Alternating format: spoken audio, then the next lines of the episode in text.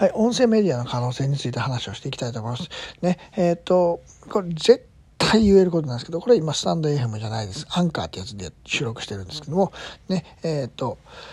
100%言えることはクラブハウスめちゃくちゃやった方がいいです。で、スタンド FM もめちゃめちゃやった方がいいです。で、これって多分苦手とか不得意とかいろいろあると思うんですけども、特にやってもらいたいのは話すことで自分の話を覚えてもらう、あの話のレベルを上げること。ね、自分ってくどくないかなっていうことをまず分かりながら話のレベルを上げていってください。で、話したことっていうのを自分で聞いてみて、くどいかくどくないかチェックしてみてください。まあまあみんなくどいです。僕もくどいなと思います。で、ここで大事なのはちゃんと伝えたいことが伝わってるかですよね。めっちゃ周りくどい人多すぎるんで、で、ここ周りくどく喋らずにね、ね、端的に言いたいことどんどんどんっていうような喋り方になってるようになればこれほんまにクラブハウスとかスタンド FM で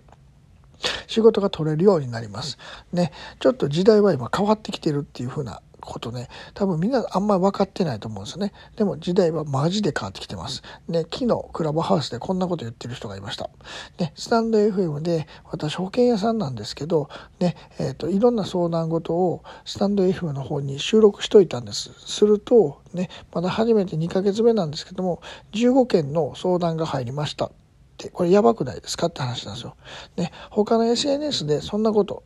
起こり得ないことなんですよね。絶対に起こり得ないこと。なんでかって言ったら、ね、他の SNS やったら、ね、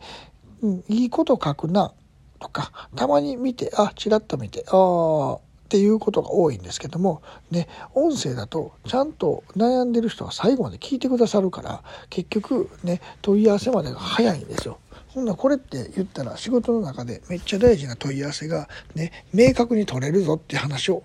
言ってるんですね。で実際問題ね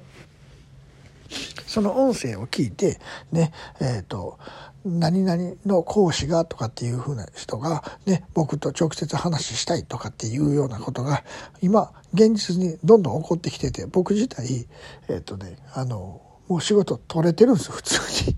マジで。えそうなんていうぐらい取れてるんですよ。全然売ってないですよまだ何にも。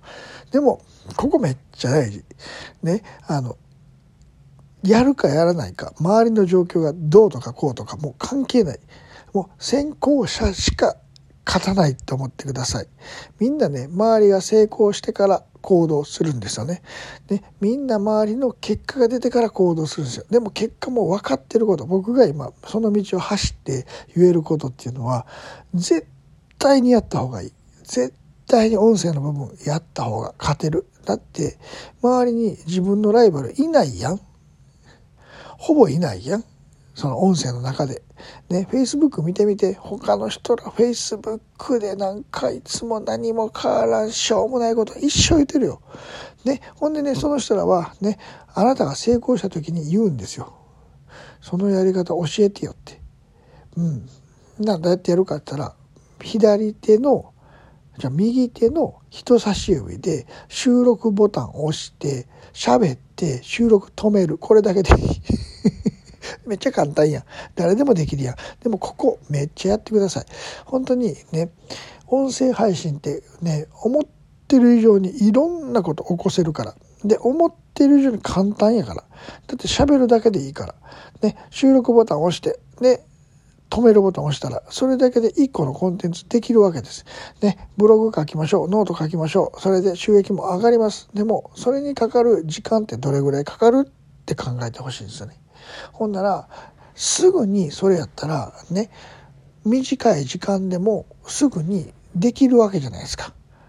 で、ここのね、短い時間でもすぐできるっていうものが癖づいていくでもこれね癖づいていくこととともにファンっていうものは一回でも聞いてもらったらこれいいなと思ったら何回でも聞いてくれるわけですよ。で一個のものがいいと思ったら流し聞き聞き流しず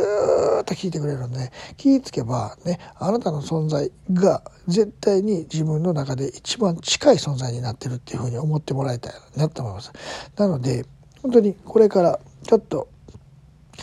あマジでちょっと言うていくとマーケティングのあり方が絶対変わります。でこの時に他の先生に習うとか皆さん絶対考えないでください最先端がここにあるので最先端がなんでここにあるかって言ったらね最先端だと思う人たちと自分が実験しながら今やってることをお伝えしているわけです。ね、もし疑うのであれば、ね、僕がねあの開いてるルーム、まあ、毎日誰か大御所さんと喋らせていただいてます。で、その時に、ね、YouTube の話してるのか、Facebook の話してるのか、Twitter の話してるのか、ね、インスタの話してるのか、